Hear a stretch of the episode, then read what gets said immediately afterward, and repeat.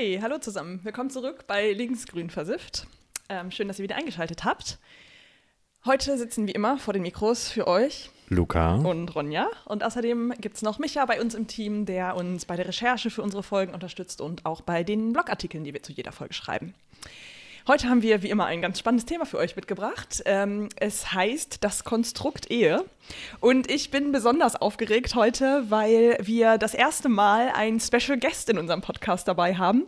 Und jetzt haltet Uh, euch fest, wer das ist. Ja.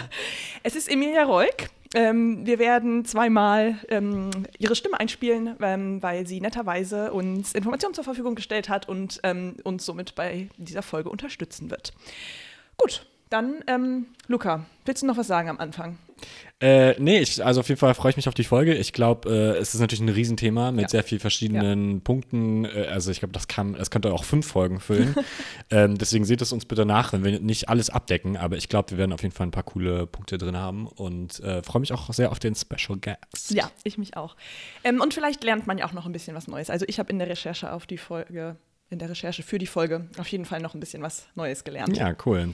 Aber erstmal das Intro, oder? ja. Let's go. Links, grün, versifft. Okay, dann äh, lass uns anfangen. Und ähm, vielleicht habt ihr das schon mitbekommen. Luca, du weißt es, glaube ich, auch grundsätzlich schon. Ich gehe den, Dinge, ger- den Dingen gerne auf den Grund und Ist mir verstehe, aufgefallen. wo sie herkommen, warum sie so sind, wie sie sind. Und deshalb fangen wir auch diese Folge ähm, mit der Entstehung der Ehe an. Ähm, also die Ehe als Konstrukt gibt es schon sehr, sehr lange, also eigentlich seitdem Menschen gedenken und länger. Ähm, aber sie hat im Laufe der Zeit eben sehr viele Wandel durchgemacht. Also ähm, bevor die Menschen überhaupt sesshaft wurden, gab es auch schon eheähnliche Konstrukte. Da war dann aber zunächst Promiskuität an der Tagesordnung. Das heißt, es war eigentlich eine freie, ungeregelte Partnerinnenwahl. Dann im nächsten Schritt gab es Gruppenehen, also dass verschiedene Menschengruppen alle zusammen die Ehe geschlossen haben. Dann wurde es zu Polygamie. Das heißt, ich als Person hatte verschiedene Beziehungen, aber diese Beziehungen waren nicht auch alle in Beziehung miteinander. Ähm, und dann erst später entstand daraus die monogame Ehe, so wie wir sie heute kennen. Und ähm, ursprünglich hatte die Ehe ähm, eigentlich eine Schutz- und Ordnungsfunktion. Und ähm, also ganz am Anfang war die Ehe dazu da, um unterschiedliche Clans oder auch Familien ähm, abzusichern und eben das beiderseitige Überleben zu sichern. Und naja, heute ist das ein bisschen anders. ja, ein Glück auch. Ähm, genau. Aber ja, also der Grundgedanke äh, zur Ehe entstand eben wirklich schon vor sehr, sehr langer Zeit und hatte im Vordergrund die ähm, Sicherung von Nachkommen nein, oder die Entstehung von Nachkommen sicherzustellen. Ähm, und der Rahmen, wie wir ihn heute kennen, hat sich dann sehr stark durch die Kirche etabliert. Zumindest in der westlichen Welt, ne? Genau, ja, auf jeden Fall in der westlichen Welt. Ich glaube, das ist auf jeden Fall auch das Erste, was irgendwie so spannend ist an dem Thema, ist, dass das ja irgendwie kulturell universell ist. Ne? Also Ja. ich glaube, die Ausprägung und wie man das dann genau regelt, ist natürlich sehr abhängig von der jeweiligen Kultur und Gesellschaft und auch Zeit.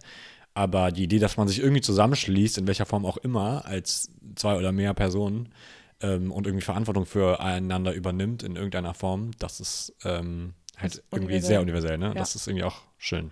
Ja, finde ich auch, ist schön. Also ähm, vielleicht auch das mal direkt vorweg. Ähm, wir reden hier sehr kritisch über die Ehe als Konstrukt, aber auf jeden Fall nicht über Beziehungen. Also das ähm, finde ich halt sehr wichtig, dass man das unterscheidet, weil also Beziehungen beruhen heutzutage meistens auf Liebe und das ist sehr wichtig. Wir möchten hier nicht gegen Liebe argumentieren. Wir brauchen viel mehr Liebe in dieser Welt, aber eben äh, es braucht keine Ehe für Liebe. Das ist so ein bisschen Oder zumindest, wie sie äh, heute definiert ist oder wie das Konstrukt sozusagen aufgebaut ist und Ja. vor allem die ganzen negativen Folgen, die daraus sich ableiten. Ne? Genau, genau.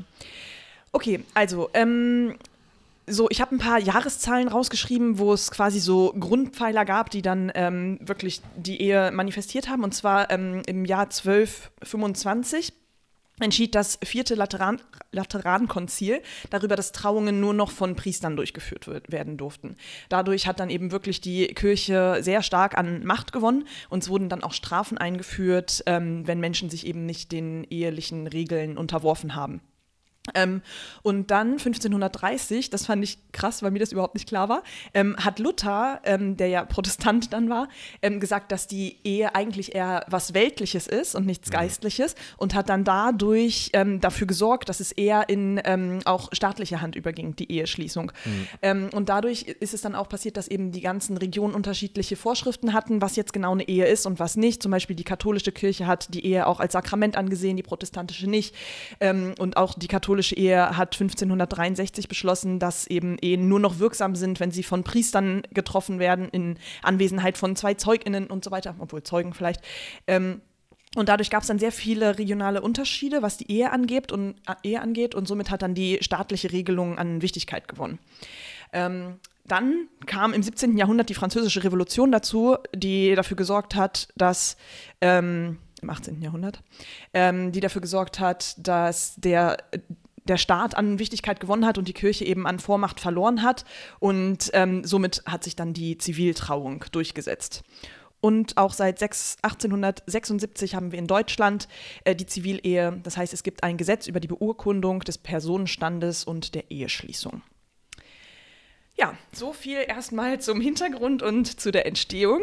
Ähm, Ich hoffe, äh, ihr habt noch nicht abgeschaltet. Viele Menschen sind ja bei so geschichtlicher Entwicklung immer ein bisschen gelangweilt. Äh, war ich früher auch total. Ich habe das gehasst und inzwischen Ja. finde ich es so spannend und interessant. So, mehr historische Daten, desto besser. So, ja, mehr also damit. Einfach ja. um irgendwie ein Gefühl dafür zu kriegen, wann das so alles war und wie alt das teilweise auch schon alles ist. Ja, also das ist total interessant und ich glaube, halt, da merkt man auch irgendwie, wie dieser Unterschied zwischen dem, was es irgendwie zwischen zwei Menschen bedeutet hat und wie man, oder auch mehreren Menschen, und wie die sich irgendwie untereinander verständigt haben in so einer prähistorischen Gesellschaft äh, und bis sozusagen irgendwie ins Mittelalter hinein und wie das dann sehr stark dann durch diese sehr machtvolle Institution, Kirche, aber auch irgendwie dann ne, der, der entstehende Staat und so, ähm, wie die sich das dann halt so immer mehr irgendwie auch vereinheitlichen musste ne? und irgendwie dann untergeordnet wurde zu einem, zu, zu anderen Belangen. Ja, und ich finde es halt auch irgendwie krass, so zu sehen, wie das alles so miteinander verzahnt ist. Also Mhm. Kirche, Staat, Patriarchat, Kapitalismus. ding, ding, ding, ey. ja. Also das, ja, das merkt man halt dann immer wieder, wie, wie das alles zusammenhängt und wie sich das Ja. dann gegenseitig beeinflusst hat. Und auch, also dass dann da die französische Revolution auch eine Rolle gespielt hat und so, finde ich ähm, krass, das sich alles nochmal so zu, vor Augen zu führen. Mhm. Ähm, Ja, und ich, also ich meine, das ist, glaube ich, das Erste, dass man auf jeden Fall feststellen muss, dass vieles innerhalb der Ehe irgendwie grundlegend sexistisch ist Ja. in seiner traditionellen Struktur und auch patriarchalisch. Also überhaupt die ganze Idee, dass man, also schon die Hochzeit an sich ist ja schon Ja. irgendwie crazy, ne? Diese Idee, dass irgendwie eine Frau in weiß gekleidet ist und irgendwie so rein ist und jungfräulich und dann von ihrem Vater an den anderen Mann Ja. übergeben wird Ja. quasi.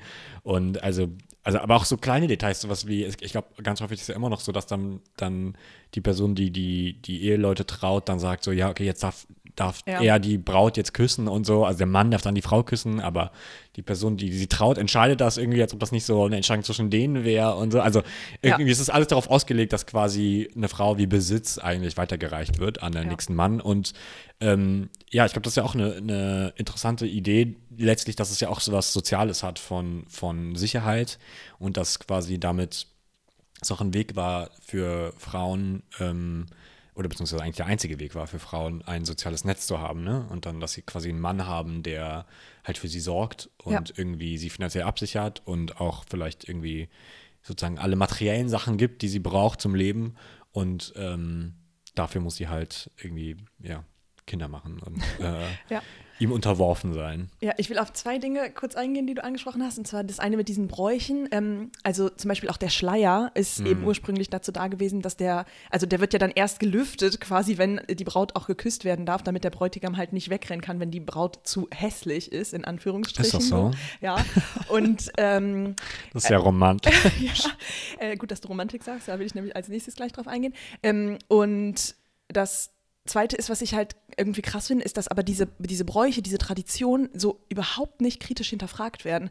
Also ähm, ich habe das früher in meiner Kindheit auch immer davon geträumt, so wie ich später dann in Weiß ähm, zum Altar trete und mein Vater mich dann da an Ja, meinen eine Partner übergibt und so. Ja. Ja, und ich finde es so krass, heute ist mir das so fremd, aber ich meine, ich habe halt auch wirklich viel mich so mit dem ganzen Thema Ja. auseinandergesetzt. Und aber es gibt immer noch super viele kleine Mädchen, die halt das als absoluten Traum sehen, eben diese, diese, diesen Übergang von mein Vater übergibt mich an meinen nächsten Mann. Und Mhm. also ich glaube, dass die das gar nicht so als diesen, diese Übergabe betrachten.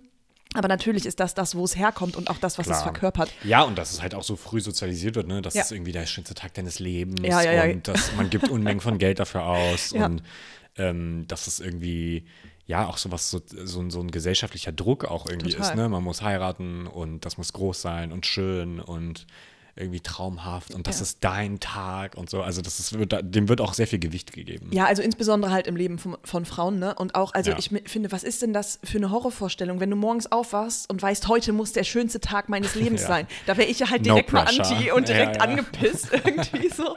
Ähm, ja, also ist ja meistens so, keine Ahnung, wenn ich zu einer Party gehe und denke, boah, das wird heute so richtig geil, wird es meistens scheiße. Und wenn ich eigentlich gar keinen Bock habe, wird es Mhm. Richtig wird's cool. richtig cool. Und ja, wenn du dein Leben lang auf diesen Tag hinarbeitest, kann eigentlich nur schief gehen. Vor Ja. allen Dingen auch, es machen sich ja alle dann so viel Stress damit und es Ja. tut mir dann auch immer so leid. Irgendwie probiert man dann den Leuten das abzunehmen und sie irgendwie zu unterstützen, Ja. damit sie den Tag wirklich genießen können. Aber eigentlich ist es für das Brautpaar, glaube ich, echt nur Terror. Ja.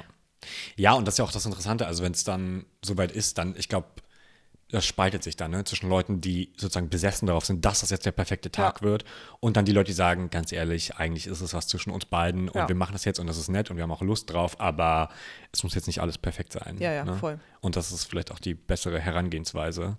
Ähm, ja, es ist auf jeden Fall, da ist so viel Gewicht drin und irgendwie Erwartung und der Ja. Druck ist so hoch. Ich glaube, das ist auf jeden Fall nicht förderlich. ja. Nee, nee, das stimmt. Ähm, ich hatte eben gesagt, ich wollte noch zwei Dinge Ja, ansprechen. Das andere das. war ich jetzt noch nicht zugekommen, weil jedes Mal, wenn wir uns unterhalten, kommen so zehn Dinge, die Ja, ich ja, eigentlich gerne ja. noch besprechen möchte. Aber egal, da möchte ich noch mal kurz drauf zurückkommen. Ähm, und zwar hattest du Romantik angesprochen und das fand ich auch super krass. Also ähm, bis zum 18. Jahrhundert waren Liebe und Sexualität eigentlich eher außereheliche Angelegenheiten. Ähm, also die waren eher dazu, also die Ehe war eher dazu da, ähm, um aristokratische Dynastien auszubauen oder eben in der äh, bäuerlichen Bevölkerung waren das dann auch eher Zwangsgemeinschaften zur Absicherung. Und dann erst durch die Romantik kam dann ähm, dieses Ideal von Vereinbarkeit von Liebe, Sexualität und Ehe im Bürgertum an. Und das finde ich total krass, weil heute ist halt so für uns ja eine Ehe, also warum heiratet man? Weil man sich so sehr liebt und für immer zusammenbleiben will. Und aber dass halt die Ehe ursprünglich ganz, ganz andere Funktion hatte und erst Ja. durch die Romantik quasi die Liebe und auch die Sexualität in die Ehe integriert wurden. Finde ich total verrückt. Das, das Ja. ist so mindblowing. Das macht das ganze Konzept irgendwie so, hä? Okay, das ist strange. Ja, allem man geht ja also selbst heute per Definition davon aus, dass das natürlich vereinbar ist. Ne? Ja, ja, genau. Weil es ja irgendwie das Ideal ist. Ja, also- Aber die Idee, dass das irgendwie eine ganz neue Vorstellung ist von dem, was Ja. Ehe eigentlich leisten muss oder, oder irgendwie, wie man sich darin entfalten kann. Ähm, ja, also die Idee so, das ist eigentlich vielleicht ähm, ja ein übertriebenes Konzept oder irgendwie zumindest ähm, unrealistisch. Ja, ich, ich finde halt, das entzieht der kompletten Begründung der Ehe irgendwie den Nährboden, weil so Mhm. in unserer heutigen indi- individualisierten Weltansicht ist eben so, ja, ich liebe diese Person, ich möchte mit der zusammen sein und deshalb heirate ich die, Ja. damit wir uns quasi absichern, dass das auch für immer so bleibt, aber dass eigentlich ursprünglich das der andersrum war oder war. Ja, ja, ex ja. exkludiert war wirklich, ist total Total verrückt. Und aber ich finde, das macht es auch so schwierig heutzutage, weil, also eben früher war die Ehe eine Schutz- und ähm, Zwangsgemeinschaft. Und heute ist es aber eben eine individuell begründete Lebens- und Liebesgemeinschaft. Und das macht es halt total schwer, dagegen zu argumentieren, weil ja die, also die Menschen, die Gesellschaft der Meinung ist, das ist halt was absolut Individuelles die, und das Gefühl von Liebe ist ja natürlich auch was super Schönes und Wichtiges. Ja. Und ähm, wenn man dann irgendwie dagegen argumentiert, dann begibt man sich halt direkt auf gefährliches Terrain. Genau, weil du quasi den Leuten Beziehungen absprichst. Ne? Ja, oder weil sie denken, dass man Beziehungen abspricht. Aber weil genau das, darum weil das es ja sozusagen gleichgestellt ist. Ja, genau, tatsächlich. Beziehungsweise noch schlimmer, traditionell die einzige legitime Entfaltung einer Beziehung Ja. ist quasi innerhalb einer Ehe. Ne? Genau, also das wird ja erwartet. Also Ja. du, jede, also nein, nicht jede, aber also das Ziel einer monogamen Beziehung, Zweierbeziehung, ist auf jeden Fall die Ehe. Ja. Und dann Kinder und dann. Ja, genau. Das ist halt so der vorgefertigte. Pfad, den, den wir einzuschlagen haben. Ja. Äh, ich wollte nur eben noch zurück sagen zu den Gebr Gepflogenheiten und Bräuche. Das finde ich auch so interessant. Da merkt man, wie tief das irgendwie auch drin ist. Weil selbst sehr viele Frauen, die ich kenne, die irgendwie feministisch belesen sind und emanzipiert und alles Mögliche, sagen aber trotzdem dann oft sowas wie: Ja, ich weiß, eigentlich ist das sozusagen irgendwie so ein dummer Tradition oder eine Gepflogenheit, aber. Ja. Ich möchte trotzdem das irgendwie erleben Ja, oder. Mhm. äh, mir ist das trotzdem wichtig, dass er den Heiratsantrag macht und nicht ich oder so, ne? Also, oder dass er mein, dass ich seinen Namen annehme oder was auch immer. Also irgendwie, ähm, sehr viele dieser Sachen sind irgendwie auch fast gegen unseren, gegen unseres besseren Wissens. Ja. Irgendwie ist uns das trotzdem noch wichtig, weil das irgendwie so drin ist. Ja, das ist halt so krass, ne, dass eben, ähm, also das System existiert ja, weil es in uns existiert. Ja. Und äh, solange wir halt an die Ehe glauben, wird sie auch weiter existieren. Und da wir eben gerade als kleine Mädchen von Anfang an dieses Gefühl vermittelt kriegen, dass wir nur erfüllte ganze Menschen sind, wenn wir irgendwann diese Ehe eingehen ähm, und dass eben da alles dazugehört, dass der Mann niederkniet vor uns und uns einen Antrag macht und so weiter. Ja. Ähm, das- ist halt, wenn du das einfach, keine Ahnung, 25 Jahre lang eingetrichtert kriegst, dass das das Ziel ist, dann kannst du das nicht einfach ablegen, nur weil du jetzt Feministin bist. Ne? Ja. Also ich meine, du kannst es probieren. Ich habe es auch irgendwie geschafft, äh, mich davon zu lösen. Aber also es ist halt einfach super schwer und ähm, ja, es, es, macht halt auch irgendwas mit dir, weil wenn Mhm. du die ganze Zeit diese Wünsche hattest, dann ist, verbindest du damit ja auch viele schöne Gefühle. Und das Ja. dann wirklich Die ja auch real sind. Ne? Genau. Ja. Und du musst dich dann aktiv irgendwie dagegen lehnen. Und das kann, heißt ja manchmal auch vielleicht, dass man nicht unbedingt glücklicher wird. Ja. So, man weiß mehr vielleicht in der einen und anderen Sache und man verhält sich mehr seinen Mhm. Werten entsprechend. Aber das muss nicht unbedingt sein, dass man glücklicher wird. Und das ist halt eine schwere Entscheidung, die, dann, die man treffen muss. Okay, ähm, dann lass uns zum nächsten Schritt kommen, denn also ich fand, äh, finde, das ist äh, eine ganz gute Überleitung, ähm, weil ja, wie du eben schon gesagt hast, die Bräuche werden nicht hinterfragt und ähm, so ist es eben auch insgesamt mit der Ehe.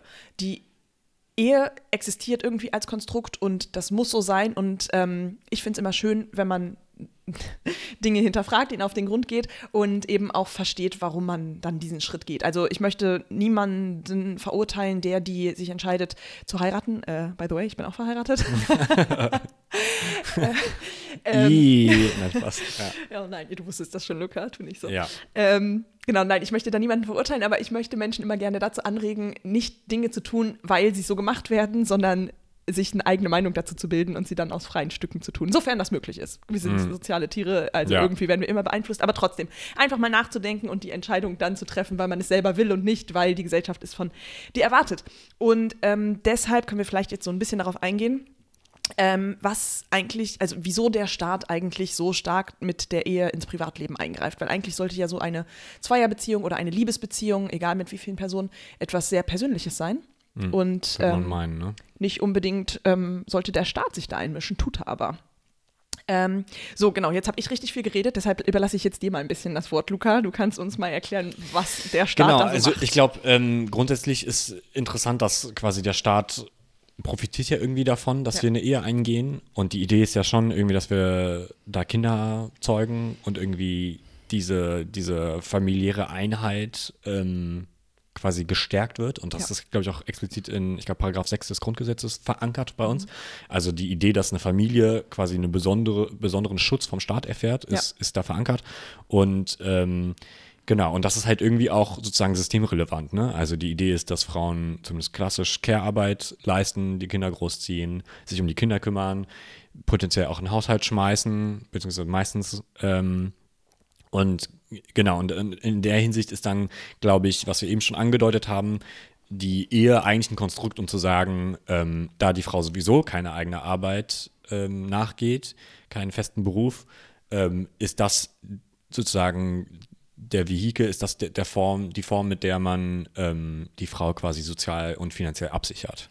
Ja. Und dafür erhält sie quasi andere ähm, Zugeständnisse, nämlich dass sozusagen offiziell ihr, ihr Mann sozusagen das mit keiner anderen Frau macht, sondern nur mit ihr.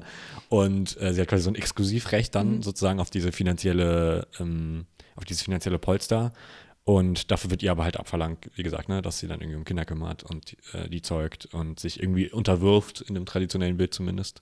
Ähm, genau, ich glaube, da hat sich natürlich sehr viel verändert seit der sexuellen Revolution in den 70ern, aber das ja auch irgendwie gestört. Also bis dahin war es ja völlig normal, dass man unverheiratet keinen Sex haben durfte, man durfte keine, keine äh, Wohnung mieten als unverheiratetes Paar.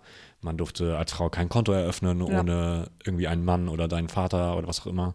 Also du, du warst quasi immer, so wie heute in Saudi-Arabien oder so, du warst immer Ja. davon abhängig, was die Männer in deinem Leben für dich entscheiden. Ja, klar. Und du warst dann auch letztlich Besitz deines Mannes. Ne? Das stimmt. Ja. Ähm, also, du hast gerade Abhängigkeit äh, der Frau angesprochen, wenn sie in die Ehe gehen. Ich finde, da passt ähm, Emilias erster, erster Sprachinput ganz genau, gut. Magst du vielleicht kurz noch vorstellen, wer Emilia Reuk Ach so, ist? ja, sorry. Also, ich habe Emilia Reuk schon öfter erwähnt in unseren Podcast-Folgen. Ähm, sie ist eine Schriftstellerin. Sie hat zwei ganz tolle Bücher geschrieben. Und zwar, ähm, das eine heißt Why We Matter, das ist 2021 erschienen. Ähm, und das zweite heißt Das Ende der Ehe, das ist dieses Jahr erschienen, vor ähm, knapp einem Monat. Ähm, und Why We Matter ist ähm, meine Bibel und hat wirklich äh, mein Leben verändert. Zum Beispiel auch ähm, die Folge, die wir über Sexarbeit gemacht haben, da habe ich eben sehr viel von Emilia Reuk gelernt. Und das Ende der Ehe habe ich jetzt noch nicht zu Ende gelesen, weil ich zurzeit einfach viel um die Ohren habe und nicht zum Lesen komme, leider. Ich hoffe, dass ich bald mal ein bisschen mehr Zeit zum Lesen habe, um das Buch dann auch fertigzustellen, äh, fertig zu lesen. Ähm, und Emilia Reuk ist eine renommierte Expertin für Intersektionalität, Vielfalt, Gleichberechtigung, Inklusion und Antidiskriminierung. Und sie setzt sich ähm, für soziale Gerechtigkeit in Deutschland und in der EU ein. Außerdem hat sie auch das Center for Intersectional Justice gegründet. Ähm, und ganz kurz noch vielleicht, wieso diese tolle Person hier bei uns jetzt im Podcast spricht. Äh, ich habe vor ähm, ein, zwei Monaten an einem Workshop von ihr teilgenommen zum Unconscious Bias, also so unbewusste Vorurteile, die wir alle verinnerlicht haben. Und ähm, der war großartig, der Workshop. Also wenn ihr jemals die Möglichkeit habt, mit Emilia Reuk einen Workshop zu machen, macht es. Ähm, und kurz darauf hat sie dann ihr Buch vorgestellt in der Buchbox in Berlin. Und ähm, da bin ich dann hingegangen mit Luca und habe Ja. mir Fangirl-mäßig ein Autogramm von ihr geholt. und dann auch natürlich gesagt, hey Emilia, ich war neulich in deinem Workshop, erinnerst du dich vielleicht noch an mich? Und äh, sie konnte sich dann tatsächlich an mich erinnern. Und ja, da war dann eben irgendwie die Brücke da. Und da wir dann ohnehin eine Folge über das Konstrukt Ehe machen wollten, dachten wir, ach komm, jetzt hat sie mich vielleicht noch irgendwie auf dem Schirm. Ich schreibe ihr einfach mal und frage, ob sie bereit wäre, uns zu unterstützen und das hat sie gemacht. Ich bin echt total geflasht davon. Ähm, Ja, weil- das ist super. Als wir den Podcast angefangen haben, habe ich gesagt, mein Ziel ist, dass irgendwann mal Emilia Reuk bei uns zu Gast ist. Und ich meine, jetzt ist sie nicht live hier zu Gast, aber trotzdem, sie hat mir zwei Sprachnachrichten geschickt und ich finde, das ist richtig, Das richtig ist krass. mindestens genauso gut. Ja. Und man muss dazu sagen, sie ist extrem nett. Sie ist unglaublich Was nett. ja, auch irgendwie hilft, ne? Ja, total. Also, Also, wirklich, ja. ich habe mich so schlecht gefühlt, ihr eine E-Mail zu schreiben. Ich habe mich so richtig wie so David gefühlt, der Goliath eine E-Mail schreibt, hey, kannst du mir vielleicht helfen? Und aber sie hat total nett geantwortet Ja, und nee, hat es auch super super unkompliziert ja. einfach da zwei Sprachnachrichten geschickt, ähm, die richtig, richtig cool sind und uns hier richtig viel ähm, weiterhelfen. Äh, deshalb, wenn ihr Social Media habt, teilt voll gerne diese Folge und äh, macht da irgendwie einen Hashtag mit Emilia Reuk oder so. Das hilft uns natürlich auch total. Ähm, genau, aber jetzt genug ähm, Anhimmelung von Emilia Reuk und Genau, also wir haben jetzt zwei Fragen gestellt, ne? Vielleicht äh, Ja. kann, kann man erstmal sagen, was die erste Frage war. Ähm, genau, die erste Frage war, wie die Ehe Frauen in die Abhängigkeit treibt. Und genau, jetzt haben wir schon ein bisschen weiter geredet, aber Luca hat gerade auch darüber geredet. Deshalb hören wir uns jetzt Emilias Sprachbeitrag an. Also die Ehe treibt Frauen in der Abhängigkeit von Männern, einfach weil es steuerrechtliche Regelungen gibt, die ein Modell bevorzugen, wo der Mann mehr arbeitet, ähm, mehr Lohnarbeit nachgeht und besser verdient und die Frau Teilzeit arbeitet oder gar nicht und sich um die Kinder kümmert und das alles umsonst. Und das heißt, dass diese Arbeit wird innerhalb von Familien, innerhalb von Ehen also die unbezahlte Arbeit wird eben meistens überwiegend von den Frauen geleistet und die Lohnarbeit wird ähm, überwiegend äh, eben von und mehr von den Männern geleistet. Das heißt, dass sie behalten innerhalb der Familie und auf gesellschaftlicher Ebene die gesellschaftliche und die finanzielle Macht. Und die Ehe pusht diese Dynamik, diese Ehe fördert diese Dynamik und wir sollten in einer Gesellschaft ähm, ähm, leben, wo diese Care-Arbeit gewürdigt ist und wo Frauen, die entscheiden, sich um ihre Kinder zu kümmern, also das sollte auch keine Strafe bedeuten für sie, sondern sie sollten in der Lage sein, das zu tun. ohne ähm, als einzige Möglichkeit die finanzielle Abhängigkeit von ihren Männern zu haben. Genau, also deshalb darum macht die Ehe abhängig, äh, vor allem für Frauen. Und diese Institution ähm, macht Frauen nicht nur abhängig auf der ähm, finanziellen Ebene, sondern auch auf der emotionalen Ebene. Auf der emotionalen Ebene, weil Mädchen lernen äh, seit der Kindheit, also das ändert sich jetzt auch langsam mit der neuen Generation, mit den neuen Generationen. Aber jetzt, ich würde sagen, äh, auch Frauen, die ganz jung sind und die gerade dabei sind, eben über ihr Leben nachzudenken. Die Ehe strukturiert die Gedankenwelt der Frauen in einer Art und Weise, die sie glauben lässt, dass sie Erfüllung und Glück und Vollständigkeit finden werden, wenn sie geheiratet sind und wenn sie Kinder haben. Genau, das war der erste Beitrag von Emir Reuk. Äh, ich finde es super spannend, was Sie gesagt haben. Das auf jeden Fall schon angesprochen, glaube ich, dass also diese Care-Arbeit eine ganz wichtige Rolle spielt. Ich würde auch interessant, also interessanterweise sagen, weil wir haben darüber auch schon mit einer anderen Freundin gesprochen und da mhm. ging es auch darum, inwiefern ist das sozusagen ein, also das ist natürlich sie, sie hat recht in dem Sinne, dass es eine, ein Auswuchs, sage ich mal so, von der Ehe ist, wie sie heute definiert ist und auch heute gelebt wird.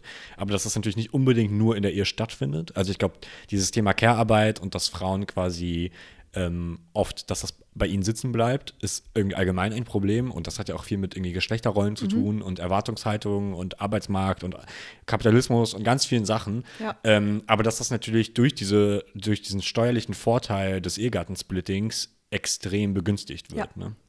ja genau. Ähm, das finde ich auch krass. Also sie hat super viele äh, wichtige Dinge angesprochen. Also auch diese, diese gesellschaftliche und finanzielle Macht, die ähm, bei den Männern liegt und eben mhm. durch die Ehe und dieses Ehegattensplitting eben verstärkt wird. Mhm. Das das finde ich krass. Und auch, also auch, dass sie die emotionale Abhängigkeit nochmal anspricht, das hatten wir eben auch schon kurz thematisiert. Aber ich finde, sie drückt das so unglaublich schön aus, dass die Gedankenwelt der Mädchen durch die Ehe strukturiert wird. Mhm. Ähm, das äh, ja, finde ich einfach, das macht es sehr anschaulich. Ähm, aber lass uns doch vielleicht auf den Punkt mit dem Ehegattensplitting nochmal genauer eingehen. Also ich bin mir sicher, dass die meisten davon schon mal irgendwie gehört haben, aber vielleicht können wir das nochmal ein bisschen ähm, erklären, was das denn genau ist. Äh, ja, genau. Also ich, so wie, ich kann das jetzt mal grundsätzlich erklären, wie ich das verstehe. Also ich glaube, die Idee ist, ähm, also vielleicht auch zur Geschichte, das ist ganz interessant. Mhm. Das wurde quasi, ich glaube, 54, auf jeden Fall in den 50ern eingeführt. Mhm. Nach dem Zweiten Weltkrieg war einfach ähm, sehr bewusst, um Frauen aus dem Arbeitsmarkt also ja. vom Arbeitsmarkt wegzuholen, weil äh, sehr viele Frauen noch beschäftigt waren nach dem Krieg, weil natürlich die ganzen Männer im Krieg waren. Ähm, und das passte der äh, Regierung nicht. Und die haben dann gesagt, okay, wie kriegen wir jetzt diese ganzen Frauen aus der Arbeit? Und haben sich dann überlegt, super geile Idee, wir machen es halt einfach ähm, sozusagen, es gibt einen hohen steuerlichen Vorteil, wenn man verheiratet ist und ein Partner deutlich mehr verdient als der andere. Ja. Das heißt, wenn die Frau zu Hause bleibt, kriegt der Mann einen erheblichen steuerlichen Vorteil daraus.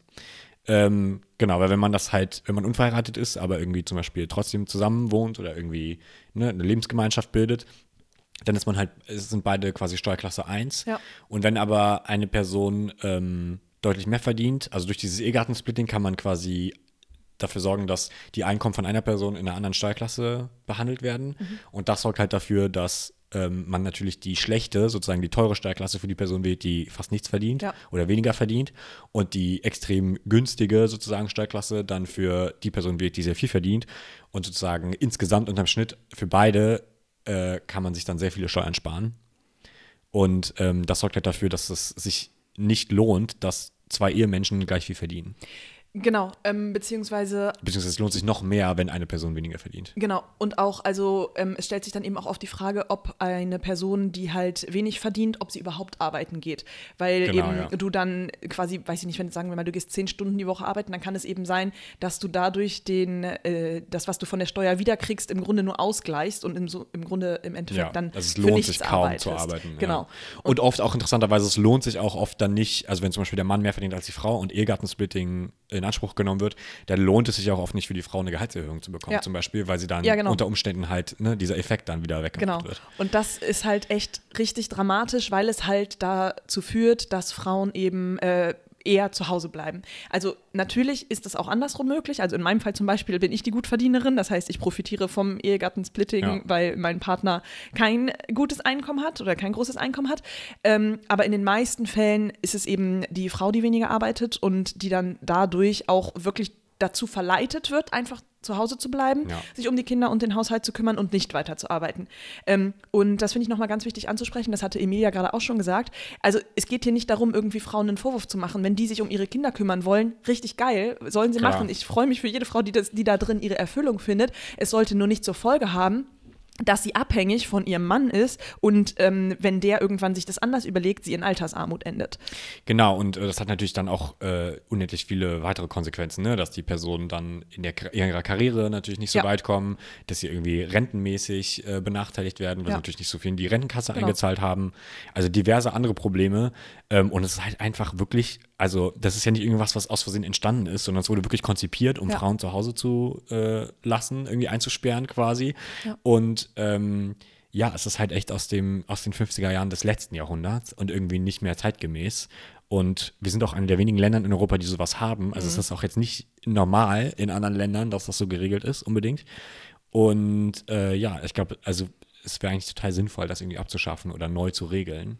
Ähm, und es ist ja auch irgendwie total erniedrigend, die Idee, dass du dann als Frau zu Hause bleibst und dann dein Mann kriegt mehr Steuern zurück und du musst dann quasi diese Differenz, wenn man jetzt trotzdem das irgendwie ausgeglichen leben will, musst du ja dann von deinem Mann überweisen lassen Ja. von seinem Konto. Ja. Also irgendwie, als ob er dir dann so ein, ne, ein Taschengeld gibt irgendwie, damit du halt leben kannst. Genau. Also bei meinen Eltern ist es eben auch so, dass mein Vater deutlich mehr verdient als meine Mutter und äh, sie dann natürlich auch Ehegattensplitting in Anspruch nehmen. Und also ähm, natürlich kriegen sie dann steuerlich irgendwie da mehr Geld wieder, aber es ist schon so, dass bei meiner Mutter halt ähm, das Gefühl einfach da ist, dass sie unglaublich wenig verdient, weil auf ihrer Gehaltsabrechnung natürlich dann halt so äh, eine niedrigere Zahl steht, weil bei ihr so viele Steuern abgezogen werden und so Ja, weiter. natürlich, und ne? natürlich macht das auch irgendwie was emotional mit dir. Ja. So, auch wenn es halt nicht absolut dann wirklich dieser Wert ist, den du beiträgst in die Ehe, trotzdem ist es ja schwarz Ja. auf weiß irgendwie Ja, und man weniger. fühlt sich, glaube ich, einfach auch nicht so wertgeschätzt. Ja, ne? Wo man genau. hat das Gefühl so, ja, ich werde quasi dafür bezahlt, nichts zu tun, aber Ja. ich werde nicht dafür bezahlt, sondern eigentlich mein Mann Ja, in dem Fall. Ne? ja. Genau, das ist interessant. Also man sieht das auch in anderen Orten. Zum Beispiel haben Ehepartnerinnen allgemein äh, einen großen Vorteil, zum Beispiel bei der Vererbung. Mhm. Also man kann 500.000 Euro steuerfrei vererben als äh, an andere EhepartnerInnen, aber oh, wenn man unverheiratet ist, sind es nur 20.000 Euro. Ähm, und man hat halt diverse rechtliche Nachteile. Ne? Man kann irgendwie nicht so einfach ein Testament machen, die Patientenverfügung Ja. ist äh, komplizierter geregelt, das Erbe ist anders. Ähm, also man hat irgendwie Verantwortung und Pflichten, aber man hat halt auch deutliche Vorteile, was das angeht. Und ähm, das ist halt ein Problem. Ne? Ich glaube, viele Leute würden eigentlich gerne nicht heiraten in dem Sinne, aber trotzdem die rechtlichen Vorteile haben. Und man Klar. hört das ja auch ganz oft, dass Leute sagen, ja, wir heiraten nur aus rechtlichen Gründen oder aus steuerlichen Ja. Gründen. Ja. Und irgendwie ist das ja auch strange. Also dann sollte man vielleicht das ganze Konzept überdenken. Ja, total. Also, und da muss ich mir definitiv auch an die eigene Nase fassen, ähm, weil ich natürlich auch jetzt von diesem äh, Konstrukt profitiere, profitiere. Und ähm, eigentlich wäre es natürlich besser, dann nicht zu heiraten und zu sagen, nee, ich, äh, ich stehe nicht dahinter. Das ist halt eine patriarchale Institution, äh, die möchte ich nicht äh, fördern. Und natürlich äh, wird sie nur schwächer, je mehr Leute sich quasi dagegen entscheiden. Aber es ist halt so krass, weil die Vorteile eben so groß sind, Ja. dass man es dann doch macht. Also zum Beispiel, mein ähm, Partner hat halt über mich eine Krankenversicherung, weil wir jetzt eine Familienversicherung haben. Ja. So. Ähm, ich kriege 5000 Euro Steuern jährlich wieder. Ja. Äh, und also es ist einfach weird. Ja, klar. Ne? Das ist halt das Ding, ne? Ich meine, ich kenne auch äh, Frauen, die sagen so, eigentlich halt überhaupt keinen Bock aufs Ehegattensplitting und ich finde das irgendwie erniedrigend, aber natürlich ähm, wäre man ja auch blöd, dann sozusagen hunderte Euro zu verschenken. Ja, ne? also was heißt blöd? Ich meine, wenn Also man. das ist blöd, wenn aber ne, ja, nee, aber ich meine sozusagen, man schießt sich ja letztlich damit selbst ins Bein. Ne? Ja. Also irgendwie, du hast ja Institutionen nicht geschadet und dem Staat Ja. und irgendwie dem Konstrukt, aber gleichzeitig hast du dich verarmt. Also irgendwie, ähm, ja, es muss halt ein politischer Wandel da erfolgen. Ne? Ja, total. Ähm, genau, da kommen wir dann auch gleich nochmal zu. Ich wollte noch eine andere Sache ansprechen und zwar, ähm, also die Elternzeit, die ist jetzt natürlich nicht so 100% mit der Ehe identisch, aber es hängt natürlich schon auch stark zusammen. Und ähm, die verstärkt das ganze Thema nochmal. Also ähm, es ist ja in den meisten Ehen so, dass dann eben die Frau zu Hause bleibt, haben wir gerade schon gesagt. Und ähm, durch die Elternzeit wird es auch noch gefördert. Ähm, inzwischen ist es so, dass der maximale Betrag ähm, bei der Elternzeit ausgezahlt wird, wenn auch der Vater Elternzeit nimmt, ähm, was grundsätzlich eine gute Idee ist. Aber mhm. es reicht eben, wenn der Vater zwei Monate Elternzeit nimmt. Also insgesamt gibt es, glaube ich, 14 Monate und ähm, die können die Paare sich dann gleichmäßig aufteilen. Und in den meisten Fällen passiert es dann aber tatsächlich dass die Frau zwölf Monate zu Hause bleibt und der Mann nur zwei Monate. Hast du halt um den maximalen Gewinn. Auszuschöpfen. Genau, ja. aber der Mann ist eben die minimale Anzahl von Monaten zu Hause. Hm. Ähm, und meine Mutter hat neulich gesagt, dass man immer zu oft das Wort tatsächlich sagt. Deshalb muss ich jetzt jedes Mal daran denken, wenn ich das Wort tatsächlich ja. sage. Aber tatsächlich hat sich auch herausgestellt, dass ähm, die Gender Pay Gap gar nicht unbedingt eine Gender Pay Gap ist, sondern viel eher eine Mother Pay Gap. Ähm, mhm. Also wenn Frauen eben ledig sind oder keine Kinder haben, dann ist es möglich, dass sie auch wirklich eine Karriere hinlegen und viel verdienen, aber sobald sie Mutter werden, ist die Wahrscheinlichkeit eben sehr viel geringer. Mhm. Und ähm, in Island ist es inzwischen so, dass diese, diese Mother Pay Gap fast abgeschafft wurde, weil da sowohl Vater als auch Mutter nach der Geburt eines Kindes direkt sechs Monate freigestellt werden. Mhm. Und das finde ich das es wird zeigt, erzwungen quasi. Genau, ja. es wird erzwungen. Und das zeigt einfach, wie wirklich diese Probleme, die wir haben in unserer Gesellschaft, geändert werden können durch ähm, progressive gesetzliche Regelungen. Ja. Und ähm, dementsprechend, wenn wir die Ehe als staatliche Institution abschaffen oder vielleicht auch erstmal nur verändern würden, mhm. ähm, würde das natürlich dazu beitragen, dass wir auch auf lange Sicht gesehen zu mehr Gleichberechtigung in der Gesellschaft ja, gleichgestellter. Genau. Ne? Ja, ich kann auch ein absolutes Negativbeispiel an, an den Tag bringen. Äh, ich glaube, in der Schweiz war das vor ein paar ähm, Jahren so, also nicht so lange her, vielleicht letztes Jahr oder vorletztes Jahr, gab es auch einen Volksentscheid über Elternteilzeit für Männer. Das mhm. war nämlich vorher gar nicht gegeben. Okay. Und jetzt kriegen, haben Männer einen gesetzlichen Anspruch auf zwei Wochen. Oh, wow. Ja, was schon viel ist. Richtig viel. Also ja, ich finde es auch total krass. Also da sieht man auch einfach, ähm, wenn man sich andere Länder anguckt und auch irgendwie, wie es bei uns vorher geregelt war, wo das halt herkommt. Ne? Und ja. ähm, selbst wenn es jetzt irgendwie nicht mehr so patriarchalisch ist oder ganz so sexistisch, ähm, das war halt auch schon Kampf, dass wir da hingekommen sind. Und ähm, wir sind auf jeden Fall auch nicht lange noch nicht da, wo wir, glaube ich, äh, sein sollten. Nee, ne? nee, in der Hinsicht. Fall. Und ich glaube, das machen sich aber viele Leute einfach nicht so klar. Die denken so, ja, gut, aber letztlich ähm, ist ja irgendwie alles da, damit jeder irgendwie gleichberechtigt leben kann. Aber äh, wie stark dieser kulturelle Einfluss ist mhm. und wie trotzdem das Gesetz noch so ausgelegt ist, dass das eben begünstigt wird, dass man in diese alte Rollenmuster verfällt. Und auch einfach der, ich glaube, auch der soziale Anspruch an Frauen. Ne? Also ich glaube, heute ist quasi die emanzipi emanzipierte Version davon ist, äh, okay, Frauen machen jetzt trotzdem Karriere und arbeiten, aber trotzdem müssen sie dann die ganze Care-Arbeit ja. machen. Und das ist ja nicht so, äh, dass sie dann irgendeine Rolle gewechselt haben, sondern sie haben einfach irgendwie noch mehr Arbeit bekommen. Ja. Und man wird, es wird einfach erwartet, dass sie irgendwie alles hinkriegen gleichzeitig. Und ähm, sozusagen, man kann es dann auch nie recht machen. Also entweder man macht Karriere und ist irgendwie eine Rabenmutter mhm. oder man ist zu Hause und ist aber dann irgendwie nicht emanzipiert. Mhm. Und ähm, also dass da auch unmögliche Forderungen gestellt werden und dass wir uns das irgendwie nochmal echt überdenken müssen. Ja, und auch die unterschiedlichen äh, Sichtweisen, die wir halt an Männer und Frauen legen. Also ähm, du hattest das vorhin in der Vorbereitung schon kurz gesagt. Also eine Single-Frau in meinem Alter zum Beispiel wird als alte Jungfer bezeichnet, ein Single-Mann in meinem Alter als Junggeselle. Also ja. da merkt man halt schon, dass die Gesellschaft da einfach unterschiedliche Erwartungen hat. Ja, total. Also ich meine, das ist ähm habe ich auch mitbekommen und irgendwie wurde mir halt auch so ansozialisiert, ne? Also ich habe ich auch schon Kommentare gehört bei Frauen, die unverheiratet sind, ähm, ja, dass es auch irgendwas so bemitleidenswertes ja. ist, ne? Das ist quasi so, das ist eigentlich ein unvollkommenes Leben, genauso wie keine Kinder haben. Also ich glaube, das ist ein bisschen im Wandel, also vielleicht mehr als äh, ältere Frauen, die unverheiratet sind. Aber die Idee, dass es irgendwie akzeptabler ist, geschieden zu sein, als äh, ja. gar nicht verheiratet, so ist ja irgendwie nicht okay. Nee, also ja. und ich, ich war auch äh, relativ lange Single, als ich schon äh, auch Ende 20 war.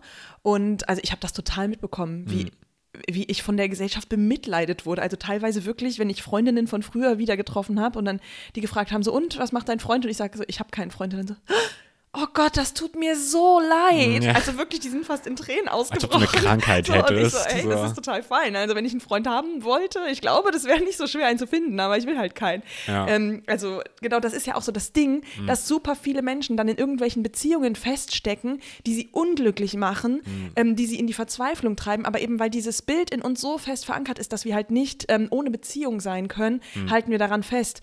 Und ähm, deshalb finde ich, können wir jetzt auch mal auf alternative Konzepte eingehen, kurz, weil Mhm.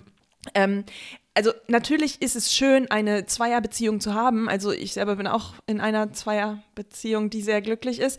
Ähm, und trotzdem kann es ja auch sein, dass sich das irgendwann verändert. Und ähm, aber die Ehe hat halt auch diese, diese Unendlichkeit. Und das Genau. finde ich auch so problematisch Das ist daran. lebenslang angelegt. Ne? Genau. Und ähm, wenn, wenn ihr Beziehungen eingehen wollt, super, macht das. Je mehr Beziehungen, je mehr Liebe, desto besser. Aber haltet nicht daran fest, weil die Gesellschaft erwartet, dass, dass ihr in einer Beziehung seid. Dass man nur so glücklich sein kann. Genau, also wir müssen wirklich, glaube ich, lernen, als Menschen auch alleine glücklich zu sein, mit uns selbst, äh, uns selbst auszureichen. Insbesondere wir Frauen müssen das lernen. Und ähm, aber auch, dass wir akzeptieren, dass es andere Konzepte gibt. Zum Beispiel, ich bin ja jetzt kürzlich in dieses Wohnprojekt gezogen. Ähm, und da gibt es eben fünf verschiedene WGs und teilweise leben da auch Familien. Ich selber lebe auch mit einer Familie zusammen, also zwei Elternteile und zwei Kinder. Ähm, und aber wir sind halt eine WG mit einer Familie und weiteren Menschen. Und es gibt aber auch WGs, wo ähm, dann nur ein Elternteil und das Kind wohnen und andere Leute und der andere Elternteil wohnt in einer anderen WG. Ähm, das finde ich sind doch auch coole Konzepte. Ähm, und ja, irgendwie halt ein bisschen, bisschen nicht so vorgefertigt, sondern ein bisschen selbst an die eigenen Bedürfnisse angepasst. Das finde ich schön.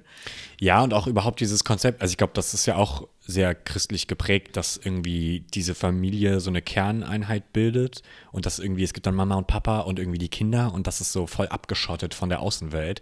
Aber was das, was ich gerade so schön finde an diesen Wohnprojekten oder allgemein an so alternativen Konzepten, ist irgendwie, dass es viel mehr als gesellschaftliche und gemeinschaftliche Aufgabe aufgefasst wird, was es ja auch ist. Ja. Also auch dieses christliche Bild einer Kernfamilie ist ja totaler Quatsch, weil natürlich müssen die Kinder trotzdem in die Schule und Ja. die haben trotzdem Freunde und Bekannte und die größere, also erweiterte Familie und natürlich kümmern sich irgendwie alle ein bisschen um die Kinder. Und ähm, ich glaube, viele lassen das halt auch nicht zu. Ne? Also ich, ich, wir hatten auch schon mal drüber geredet, dass du zum Beispiel ähm, nicht unbedingt Kinder haben möchtest, eigene, aber trotzdem voll gern die in deinem Leben hast Ja. und das dann auch oft irgendwie anbietest oder so, aber dass es halt nicht immer angenommen wird. Nee, ne? genau. Und das ist dann auch die Frage, ist das irgendwie aus Höflichkeit oder man möchte irgendwie auch Leuten nicht irgendwie ne, ne, zur Last fallen und Ja. so. Aber ähm, dass man viel mehr, liegt vielleicht auch daran, dass wir in einer Großstadt wohnen, aber dieses Dörfliche von so ähm, It takes a village to raise a child finde ich eigentlich total schön und dass Mhm. Ja. das halt viel mehr ausgelebt werden könnte und auch viel offener gelebt werden könnte. Ist, glaube ich, eigentlich eine Chance. Ja, total. Und auch, also es ist halt so krass heutzutage, also in meinem Alter, wenn Leute eine Beziehung eingehen, dann wird da halt direkt am Anfang geklärt, so ja, willst du Kinder haben oder willst du keine Kinder haben? Weil wenn du keine Kinder haben willst, dann brauchen wir diese Sind wir Beziehung nicht komplett einzugehen. So. unkompatibel, Und ja. das ist irgendwie total paradox, weil es kann doch sein, dass ich eine Person total liebe und gerne eine glückliche Beziehung mit der haben möchte, aber halt Mhm. keine Kinder. Und dann kann ich doch aber trotzdem sagen, okay, dann habe ich halt mit wem anders zusammen Kinder. Das Mhm. hat Emilia Reuk in ihrem Buch ähm, auch beschrieben, dass sie halt mit einer Freundin zusammen überlegt hat, ob die zusammen ein Kind großziehen, weil eben die Partner der beiden Frauen ähm, keine Kinder mehr haben wollten. Und ähm, ich finde einfach, dass das gibt Mhm. Sowas so viele Möglichkeiten. uns, ne? Ja. Genau, und Möglichkeiten zu haben, ist doch was Gutes. Und Mhm. warum beschränken wir uns da selbst so ein? Ähm, ja, also denkt mal drüber nach, was ihr so für Vorstellungen anders habt. machen könnte, ja. Genau. Ich habe auch früher, als ich Single war, äh, da hatte ich eine beste Freundin und die war auch Single. Und da haben wir dann wirklich auch schon so ein bisschen ernst darüber nachgedacht, ob wir uns von dem gleichen Typen schwängern lassen und dann halt zu zweit diese, diese Kinder großziehen. Damals Ja. wollte ich noch Kinder haben. Ja. Ähm, das hätte ich auch total cool gefunden Ja. irgendwie. Ja, ich habe es auch schon gehört, also wir haben das jetzt auch sehr heteronormativ irgendwie das ähm, besprochen, aber dass zum Beispiel irgendwie les ein lesbisches und ein schwules Paar sich zusammentun und dann irgendwie zusammen Kinder haben, weil das ja alleine schwierig ist und dann machen die echt so einen Vertrag und äh, irgendwie die legen dann fest, äh, wann das Kind geimpft werden soll und was auch immer, ne? wie, wie man das irgendwie großziehen möchte zusammen und das ist dann halt ein gemeinschaftliches Projekt und irgendwie hat es dann halt äh, zwei Elternpaare. Ja, und das ist ja finde ich auch schön. total schön, aber da ist halt dann auch wieder eben ähm, die staatliche Bevorzugung total problematisch. Eben genau, die haben dann rechtliche Ja, Probleme auch. genau. Aber sozusagen als, als potenzielles Konzept für die Zukunft ist Ja, es ja voll. total interessant. ne? Genau, und deshalb meine ich, da muss auch eben der Staat sich dann von lösen. Also der Staat muss halt aufhören, den Leuten ihre Beziehungen vorzuschreiben. Genau, und ich glaube, das also beginnt schon so ein bisschen, ne, diese Idee von so Patchwork-Familie und Ja. irgendwie, ähm, wie nennt man das auf Deutsch? Stepchild Adoption. Das ist irgendwie, egal, das ist ja auch, äh, wurde irgendwie Ja. vor ein paar Jahren geändert und so. Also ich glaube, da fängt man so langsam, langsam Mhm. an, irgendwie in eine interessante Richtung zu gehen. Aber dass man da auch noch viel, viel zu verschlossen ist. Und auch selber, also ich, also ich nehme mich da nicht aus, ne? Klar. Also ich bin selber ja. noch total, ähm, habe, glaube ich, ein sehr eingeschränktes Bild davon, was es heißt, irgendwie eine Familie zu gründen oder eine, eine gute Beziehung einzugehen. Ja, ja, voll. Und auch, also man hat man hat halt dieses Vorurteil, dass es so das Beste ist, für Kinder in einer Beziehung aufzuwachsen, in einer Zweierbeziehung, wo die beiden Elternteile sich lieben. Das ist halt einfach super krass bei uns verinnerlicht. Ja. Ähm, aber das stimmt halt nicht. Es ist halt einfach ein soziales Konstrukt, das wir so stark verinnerlicht haben, dass wir glauben, das ist das einzig wahre und richtige. Ja, vor allem, wenn man sich die Frage stellt, wie realistisch ist das halt. Und Ja. es ist bestimmt besser, nicht dieses Konstrukt zu haben, statt irgendwie äh, geschiedene Eltern, die sich hassen und nicht miteinander reden und irgendwie. Äh, Ja, ja, genau. Ne, alle sind total unglücklich oder man bleibt nur zusammen für die Kinder Ja. und so. Also, dass das besser ist, glaube ich jetzt auch nicht. Nee. Ne? Also, man muss sich da wirklich. Und das ist auch die Idee, dass halt äh, Menschen verschiedene Bedürfnisse haben. Und Ja. vielleicht die Ehe, wie du sie lebst, ist vielleicht nicht das Richtige, wie ich sie leben will. Ja, ja, Und das ist genau. ja auch okay. Und das wollte ich auch, wollte ich vorhin noch sagen beim staatlichen Eingriff. Das ist auch ganz interessant. Ich habe auch mal ähm, gelesen, also beziehungsweise meine Schwester hat mir das erzählt, ähm, dass das auch so ausgelegt ist rechtlich, dass die, die, die Auslebung der Ehe ist reine Sache der Eheleute. Und das wird eigentlich rechtlich nicht vorgegeben. Ja, krass. Und das ist ja auch irgendwie spannend, weil das ist halt ein zivilrechtliches Ding, aber letztlich haben wir das halt in der Hand. Ja, wie wir also das die leben Gesellschaft wollen. halt macht die ge- Regeln so, dass es monogam halt, sein muss. Ja, genau. Und vieles ist halt irgendwie ein, ein soziales Konstrukt, aber kein rechtliches. Ja, krass. Hm. Gut, dann also ähm, ist der erste Schritt, dass wir in unseren Köpfen die Ehe abschaffen müssen.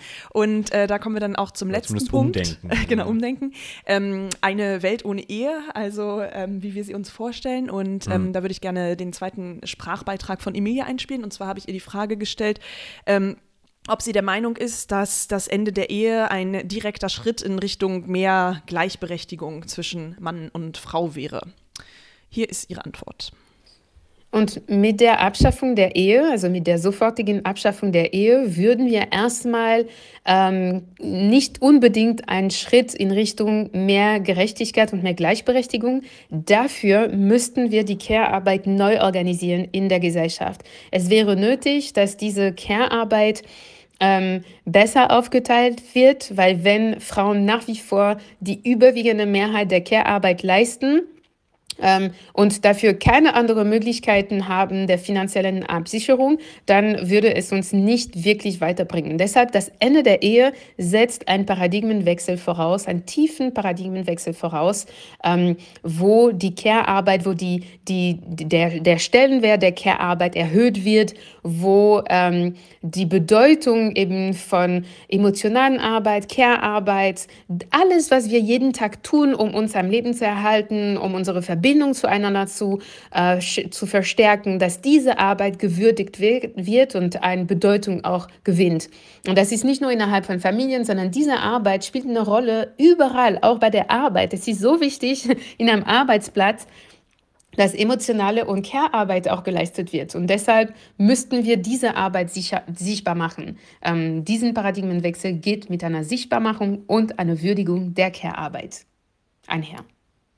Genau, so viel dazu. Also, wir haben es gerade auch schon äh, kurz angesprochen, es, es liegt an uns. Also wir brauchen einen Paradigmenwechsel. Wir selbst müssen uns klar machen, dass die Ehe ähm, nicht nötig ist, um erfüllte und glückliche Beziehungen zu führen und dass sie hinderlich ist, wenn wir Gleichberechtigung haben wollen und insbesondere auch eine gleichberechtigte Beziehung führen wollen. Vor allem zwischen Männern und Frauen zumindest. Ja, also vor allem zwischen Männern und Frauen, wobei ich auch ähm, gehört habe, dass eben auch ähm, oft ist in homosexuellen Beziehungen ähm, dann trotzdem die Care-Arbeit und die Lohnarbeit so ein bisschen mehr aufgeteilt wird. Also das, aufgeteilt ja. werden, ja. Das ist auch ein spannender Gedanke, dass quasi dass die gleichgeschlechtliche Ehe ein Gleichziehen ist vor dem Gesetz, aber nicht unbedingt auch eine Befreiung ist. Ne? Also dass Nee. es dann irgendwie trotzdem letztlich eine konservative Idee bleibt. Ja, also genau, das finde ich halt auch irgendwie super krass, weil natürlich ist die ähm, Homo-Ehe ein Erfolg und super wichtig, um eben auch ja, die Sichtbarkeit und die Homorechte zu fördern. Ja, als Gleichstellung halt, Genau, als ne? Gleichstellung. Und gleichzeitig ist es aber eigentlich eher noch eine Zementierung dieses konservativen patriarchalen Ja. Konstrukts und somit Ja. eigentlich auch irgendwie ein Problem. Also eigentlich hätten wir Ja. eher die Ehe bekämpfen müssen und nicht dafür sorgen müssen Mhm. dürfen, dass Homosexuelle inzwischen auch heiraten können. Genau, aber ich glaube, das sagt ja aber auch, also diese Idee von, dass die Care-Arbeit und die Geschlechterrollen das Problem sind, vielmehr als das Konstrukt, oder beziehungsweise den Namen, den man diesem Konstrukt Ja. gibt. Ähm, und ich glaube, das ist zum Beispiel bei äh, gleichgeschlechtlichen Ehen schon irgendwie besser, dass es halt zum Beispiel keine automatisierte irgendwie Ja. Zuteilung Ja, gibt klar. der Rollen, sondern man muss sich zumindest festlegen, selbst wenn man es dann irgendwie eher traditionell aufteilt oder so. Ähm, aber ja, auf jeden Fall es, gibt es aus einem, glaube ich, einen guten Denkanstoß und auch ähm, wirklich zu würdigen, wie krass also ich glaube, man sagt, das sagt sich auch so leicht, aber wie krass diese Care-Arbeit eigentlich auch ist. Ne? Ja. Und ich meine, das, also man stellt sich das vor, so ja, okay, es geht irgendwie um Kinder großziehen, aber es ist ja irgendwie viel mehr als Ja. das. Es ist ja auch eine emotionale Nähe und allein die ganzen Termine und Geburtstage und irgendwie Impfungen. Und Ja. also man hat das Gefühl, so viel bleibt da an Frauen hängen und das macht überhaupt keinen Sinn. Also wieso sollen sich nicht auch irgendwie äh, der Mann dann erinnern, dass jetzt irgendwie die beste Freundin von deinem Sohn irgendwie Geburtstag hat. Klar. Ja, wieso muss das die Mutter machen? Und das macht, also dass man da auch viel mehr, und ich glaube, das ist das, die Gefahr bei Care-Arbeit, die ist halt oft ähm, nicht sichtbar. In dem Sinne, dass Genau. sie halt untergeht und halt auch nicht erfasst wird.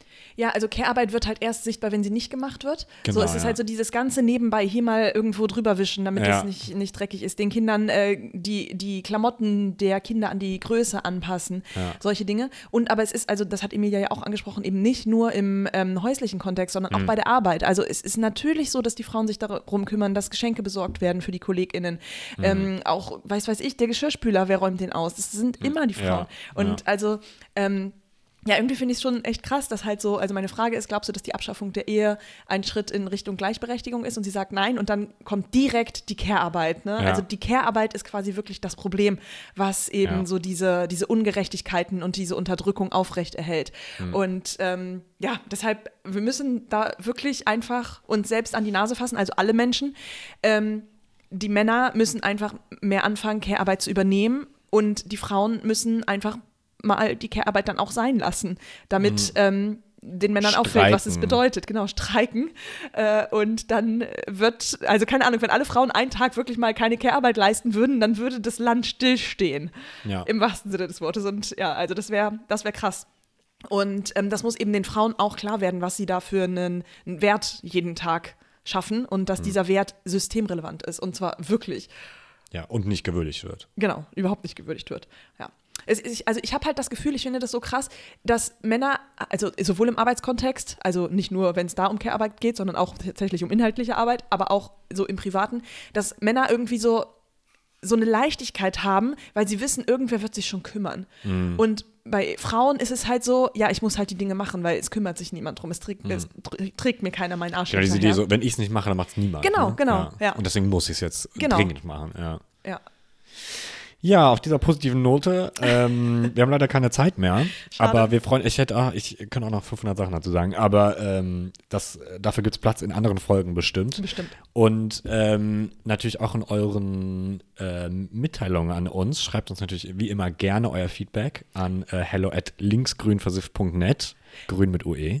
Ja, und was mir auch noch eingefallen ist, es wäre auch total cool, wenn ihr uns äh, in Spotify oder wo auch immer ihr uns hört, äh, so vielleicht eine Bewertung da lasst oder Genau. uns fünf Sterne gebt. Uns hat auch schon Folgt jemand vier uns. Sterne gegeben. Da wir noch nicht so viele HörerInnen haben und die meisten unsere FreundInnen sind, frage ich mich, wer das war. Aber nein, ist okay. Ehrliche Meinungen sind willkommen. ähm, und ja, auch super gerne teilt unseren Podcast auf euren Social Media Kanälen, ähm, insbesondere diese Folge verlinkt Emilia Ja. Reuk. Oder Und dann habt ihr uns zum Durchbruch verholfen. Yes. Oder erzählt einfach euren FreundInnen von uns. Und äh, wir freuen uns immer auf euer Feedback und dass ihr so tapfer weiter uns zuhört. Äh, vielen Dank dafür. Ja. Und wir sehen uns dann. Bis dann. Ciao. Ciao.